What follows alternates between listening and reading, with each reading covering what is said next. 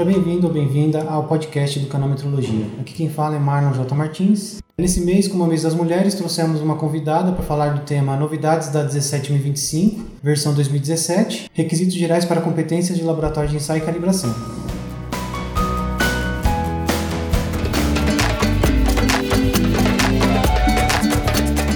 Canal Metrologia, seu podcast na medida certa.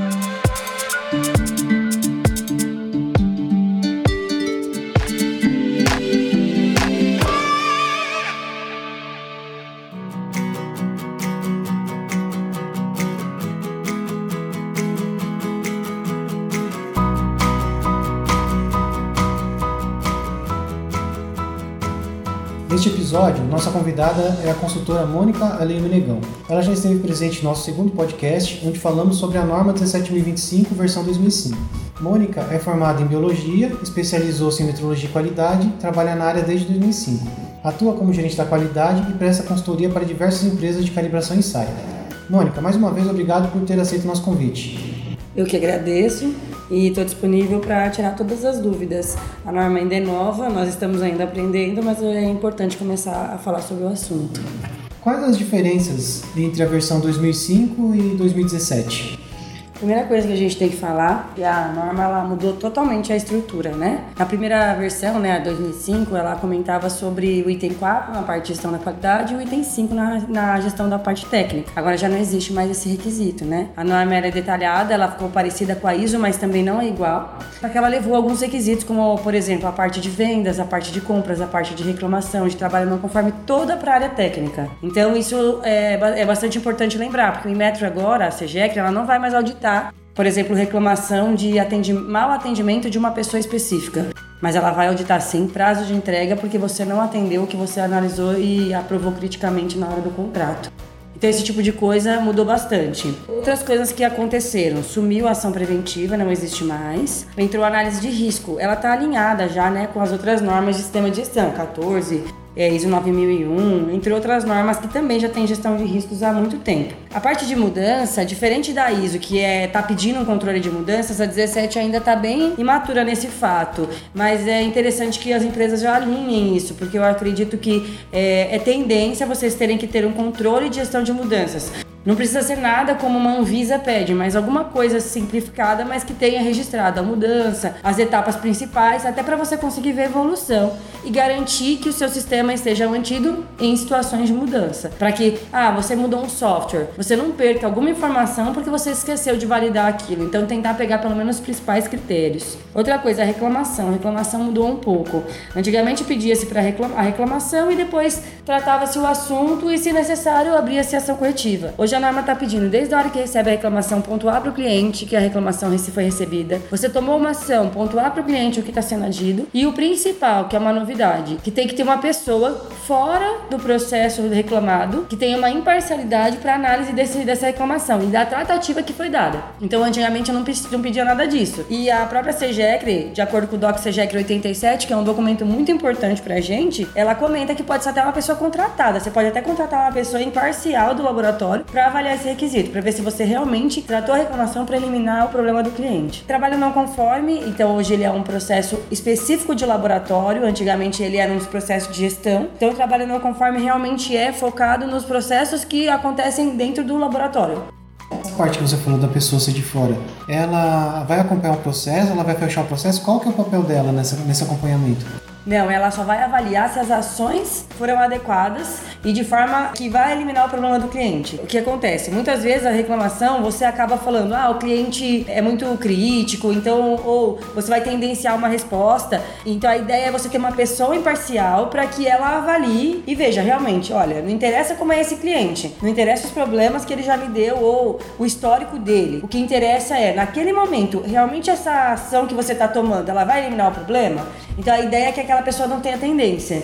Aí o que os laboratórios podem fazer? Ou contrata, porque é uma, uma, uma situação que o Inmetro está verificando, que a SEGEC está dando como no DOC SEGEC 87 como uma opção, ou você pode fazer de uma forma com que pelo menos uma pessoa de outro departamento que não tem envolvimento faça isso. Então, de alguma forma, essa imparcialidade. A norma está falando bastante de imparcialidade. Lembrando que também vai falar de provedores externos, que nada mais é que o nosso fornecedor. Antigamente, a gente tem fornecedor de software, de informática, que acessa as informações do seu cliente. Antigamente, a confidencialidade e imparcialidade era só nos nossos funcionários, agora tem que ser também nesse fornecedor, nesse provedor externo. Então, essa questão da reclamação Pode ser que você pegue um provedor externo, que a norma chama agora, para avaliar para ter essa imparcialidade garantida. Outra coisa que mudou, não é necessário mais manual da qualidade.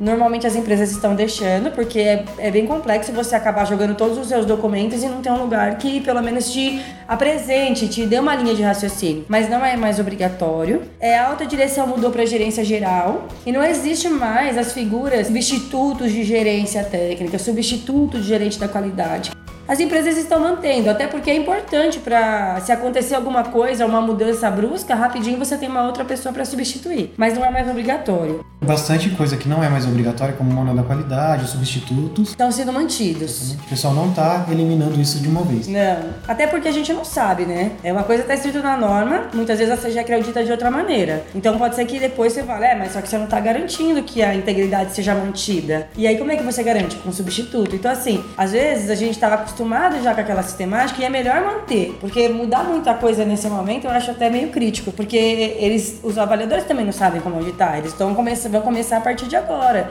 Então, será que eles também não vão envolver com a mentalidade antiga em alguns aspectos? Então, isso eu acho importante. Políticas do manual. Antigamente o manual da qualidade pedia muitas políticas, né? Ah, política de análise crítica de pedidos, propostas e contratos. Tinha que colocar lá o objetivo do laboratório para esse requisito. Não é mais obrigatório. Na verdade, nem a política da qualidade, ele pede política.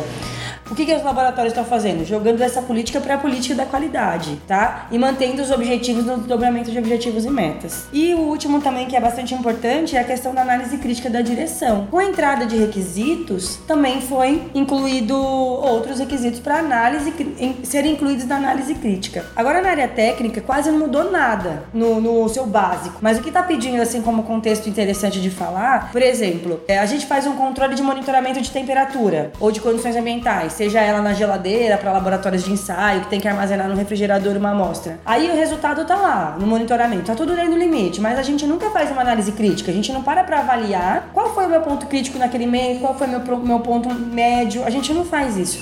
E agora a norma ela quer que faça essa análise crítica que antigamente não tinha. Outra coisa também que é importante, a garantia da qualidade dos resultados mudou o termo para garantia da validade do resultado. Quando você avalia isso, antigamente a gente tinha muito foco no insight de proficiência. E dele vinha o interlaboratorial, intralaboratorial e para ensaios carta controle, alguma coisa nesse sentido. Hoje a norma ela enxerga de uma forma diferente. O que ela está enxergando? Por exemplo, verificação intermediária, que agora chama-se checagem intermediária, ela é uma garantia da validade do resultado. Realmente era já, mas a gente gente enxergava ela muito como equipamento. Hoje não, a norma ela já mostra lá. Ah, você usar o material de referência certificado é uma garantia da validade. Então, várias coisas que a gente não via como esse requisito, agora também se fala. E aí ele vai refletir diretamente na análise crítica da direção. Um dos requisitos anteriores era a análise crítica do ensaio de proficiência, dos resultados. Hoje tem esse requisito, mas também pede para analisar a garantia da validade dos resultados. Então, o que a gente definir como garantia da validade do resultado vai direto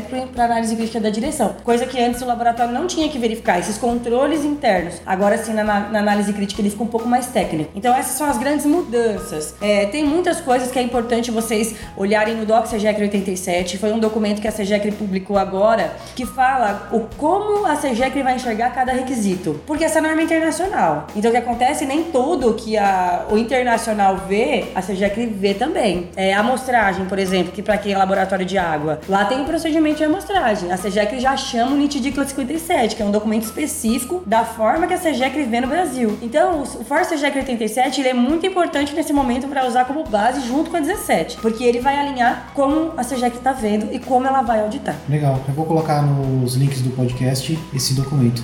E você acha que a norma, né? Você acredita que a norma ficou mais moderna agora que ela foi revisada?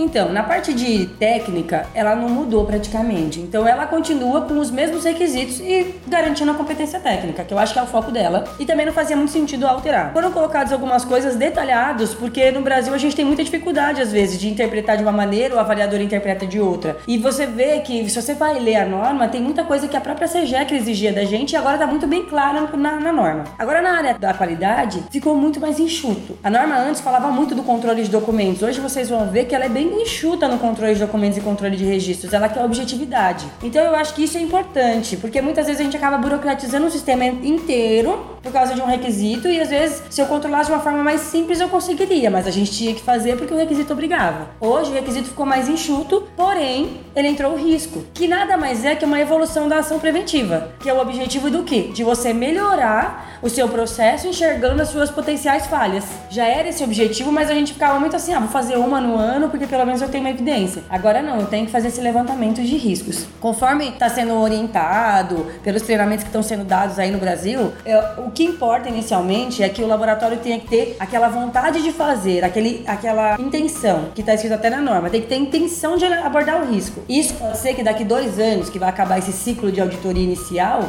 seja muito mais evoluído e o avaliador queira que você identifique riscos de uma maneira mais profunda. Mas inicialmente o risco vai ser abordado da maneira que o laboratório acha importante que afete diretamente no planejamento estratégico do resultado. Então isso é interessante da norma que ela não via antes. Hoje ela está vendo o resultado. A avaliação de risco é para que a gente melhore produtividade, que a gente possa melhorar para chegar num objetivo específico. Então a ideia é que você melhore seu processo antes que ele te prejudique com resultados, seja ele por quantidade de trabalho ou faturamento ou crescimento da empresa. Então é interessante que ela realmente mudou. O foco dela mudou, mas ela já vem alinhada com as outras normas de sistema de gestão. 14.000, 9.001, elas todas já vêm com esse novo objetivo. É, essa modernização que está falando, é, ela ficou mais enxuta na parte de, de documentos, na parte documental. Ela está puxando, está pegando mais a parte técnica e entrou essa novidade que é a análise de risco. Exatamente. Que é o contexto mais, é o principal da alteração da norma. É a coisa que vai ser mais difícil, eu acho, para os laboratórios implementarem. Aproveitando esse gancho para entrar na próxima pergunta, quais as dificuldades para a implantação dessa nova versão? Então você acha que a maior dificuldade vai ser essa gestão de riscos?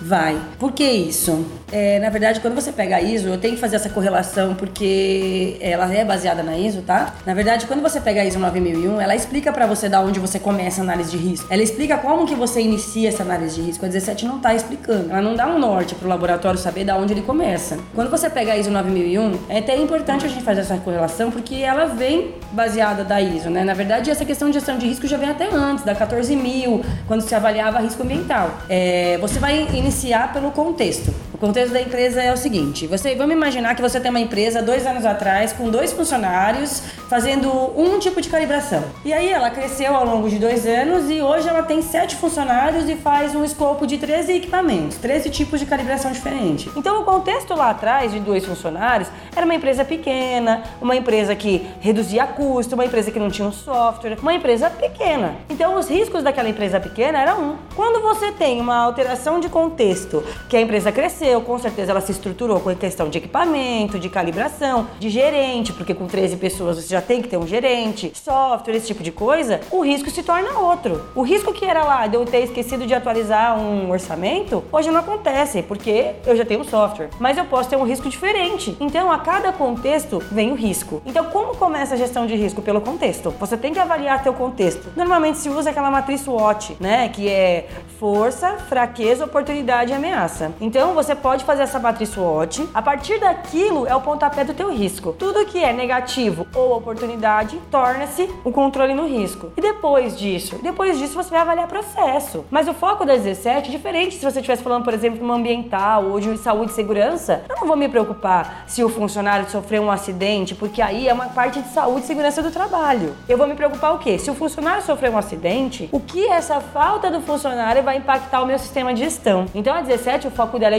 diferenciado. Ela não vai focar realmente no meio ambiente, se eu estou contaminando. Porque se eu tivesse que fazer esse foco, eu traria, trabalharia com outra norma. Então, começa dessa forma. Você vai avaliar o risco do que impacta o teu processo e o que pode impactar o resultado final do teu negócio, vamos dizer assim. Então, a norma ela vê muito isso agora. O risco ele também vê essa questão estratégica da empresa. É, isso é uma coisa que a gente não tem costume de fazer. A gente não tem costume de se antever aos acontecimentos. Exatamente. Essa gestão de risco serve para você se antever ao que vai acontecer na empresa coisa você fazendo uma análise em cima dos riscos que podem acontecer. Exatamente. E às vezes esses riscos pode até já estar tá acontecendo. Né? Exatamente. Agora é importante lembrar que isso é uma falha que todas as empresas que eu comecei a fazer a consultoria, né, implementar a gestão de risco, inicialmente elas têm. Vou dar um exemplo. Todo mundo que trabalha com a 17025 tem a atender a NIT DICLA 31, que são as, o regulamento da acreditação. E um dos regulamentos da acreditação é aquele caso de você não poder usar o logo dependendo de alguns lugares. Tem uma regra de utilização de logo, cor, tamanho, entre outras coisas, né? Então imaginar que você tem uma empresa que nunca teve sanção. Qual é o tamanho do risco dela? Baixo. Ele existe? Você pode até pontuar, mas ele é muito baixo. Agora, vamos imaginar uma empresa que já teve o risco e esse risco já teve uma advertência. Esse risco é médio, ele já não é um risco baixo. Se você for advertido de novo, você tem 90 dias de suspensão, certo? Agora vamos imaginar outra empresa, que o contexto é diferente. A empresa já tomou a advertência, já tomou a suspensão. Durante cinco anos ela não pode errar de novo.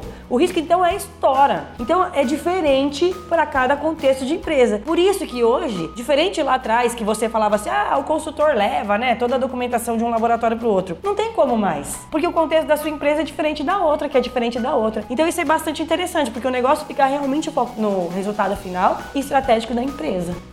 Cada laboratório vai ter seu risco. Diferente. Cada laboratório vai ter sua história agora. É. Você não pode pegar a história de outro lugar e tentar contar como sua. Não, porque muitas vezes era o que acontecia, né? Ah, mas eu tive um funcionário que levou embora. Aí você vai lá num outro lugar e tá igualzinho. Hoje não, porque mesmo que você tenha a mesma planilha, o que tá escrito lá não pode ser igual. Porque às vezes a sua empresa é gigante, tem um espaço enorme, a outra é pequenininha. O risco de uma é diferente da outra. Então é legal porque essa mudança vai ser bem interessante. Eu também atendo a ISO 9001. Eu gosto de trazer a gestão de mudança. Isso é uma coisa que vem tendenciando já da ISO, mas a RDC 17, aquele pessoal da farmacêutica também pede. A 17 ela não pede muito, mas se você, por exemplo, tem um laboratório e o seu laboratório atende uma farmacêutica, o teu cliente vai exigir. Então eu acho que é interessante, já que a gente está falando do risco, trazer a gestão de mudança. Gestão de mudança, o foco é o quê? Eu tenho uma necessidade de mudar qualquer coisa, eu tenho uma necessidade de mudar um software. Eu tenho que fazer um planejamento para essa mudança. Isso é importante, esse planejamento. Planejei quais as etapas que vão acontecer. Tem risco nesse planejamento?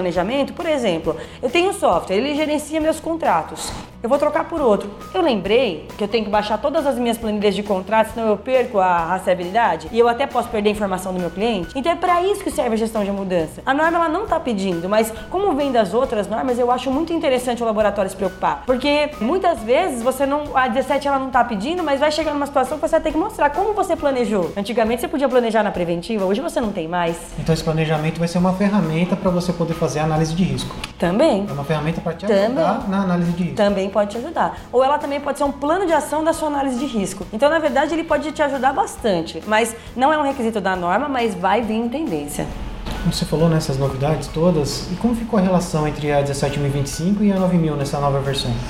Bom, a ideia inicialmente era que elas fossem integráveis, né? Que elas fossem uma gestão integrada, porque o requisito era para ter ficado idêntico um do outro, até porque padronização era para ter sido igual. Mas infelizmente não ficou da mesma maneira. O requisito 4.1 da norma ISO não é da 17. A ISO ela tá bastante completa e a 17 em alguns momentos ela deu uma liberada em algumas coisas. Então assim, elas têm interação? Tem. O que que é muito igual? A gestão de riscos é muito igual. A parte de controle de documentos, controle de registros, essas partes parte de gestão ela está muito parecida. Provedores de serviços externos, né, que são os fornecedores, mas é, a 17 ela não tem mais o contexto de ter tão um sistema de gestão tão grande como era antes. Tanto que se vocês forem olhar, o requisito de gestão virou o requisito 8. Do 4.1, que é imparcialidade, confidencialidade, até o requisito 7, que é toda a parte de ensaio, calibração e a parte de controle, essa área toda virou área técnica. Então, o auditor de sistema pode auditar para ajudar o auditor técnico? Pode mas gestão ficou muito segregada nesse requisito 8. Tanto que, quando você pega a 17025, ela te engana, né? Porque você pega e você vai lendo ela, ela vem todo com esses requisitos do 4 ao 7. Quando ela chega no 8, ela fala: ah, o laboratório tem a opção A e a opção B. Uma opção é atender a 17 e atender esses requisitos de gestão, e a outra é atender a ISO. Quando você lê, você fala: bom, beleza, então o laboratório não vai precisar mais ser acreditado na parte de sistema. Porém, não é isso que o Inmetro prega. Você já que ela está pregando o quê? Que mesmo que o laboratório tenha a ISO 9001 2001, ele vai ser auditado pela 17025. Agora, é claro que ele vai focar um pouco mais nos requisitos da ISO também. Ele vai poder ter esses dois, vamos dizer assim, essas duas bases normativas, mas ele vai continuar sendo avaliado. Então, assim, eu não vejo muita facilidade de você ser ISO 17 nesse momento. Mas quem tem ISO já tem dia 17, como o contrário. Então, a relação é muito próxima, porém os requisitos não são no mesmo número. Continua do mesmo jeito que era antes, vamos dizer assim.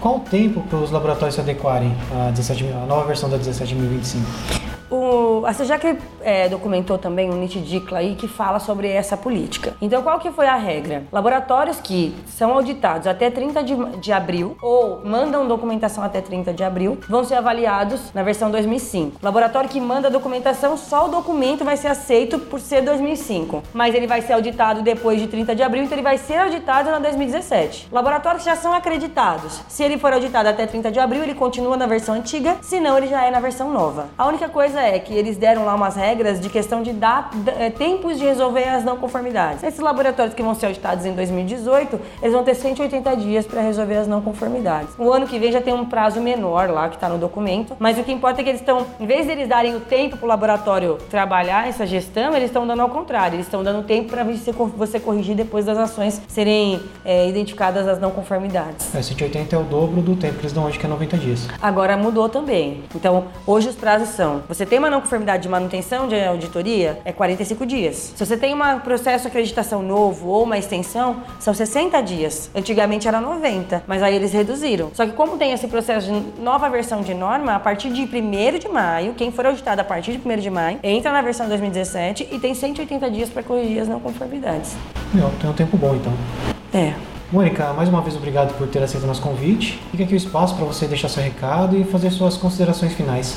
Bom, eu agradeço mais uma vez o espaço aqui no canal. É, acho importante falar que mesmo os avaliadores eles estão com bastante é, dificuldade, né? Ainda é muito novo para todo mundo. Então, às vezes o laboratório tem um pouco de medo. Ah, eu vou ser auditado, como vai ser? Mas eu acho que nós estamos aqui para ajudar todos, né? Porque nesse momento é como se fosse tudo novo pra gente, né? Tantos anos a norma existiu e agora ela mudou e a gente tem que se adequar. Mas é, veio para ajudar. Na verdade, ela ficou mais simples em alguns fatores e mais complexas em outros. Mas como sempre é assim, né? Né? A norma nunca foi fácil, mas a gente sabe do benefício que ela traz para os laboratórios. Eu acho que o importante é o que está acontecendo bastante hoje, né? É existirem grupos para discussão desses assuntos, porque às vezes uma, uma situação que está acontecendo comigo é diferente da sua e a experiência é importante trocar. Então acho que esse é uma, uma oportunidade da gente poder falar também sobre assuntos importantes desse nosso dia a dia aí do louco de laboratório de calibração e ensaio. Este foi mais um episódio do podcast Canal Metrologia. Se quiser contribuir com esse podcast, deixe sua avaliação no iTunes. Para mais conteúdo de metrologia, acesse canalmetrologia.com.br. Além do podcast, postamos artigos e vídeos. Fale com a gente através do e-mail contato@canalmetrologia.com.br e também pelas redes sociais. É só procurar por Canal Metrologia. A equipe do Canal Metrologia está preparando um conteúdo bacana para a Semana da Metrologia. Aguardem! Obrigado pela companhia e até o próximo episódio.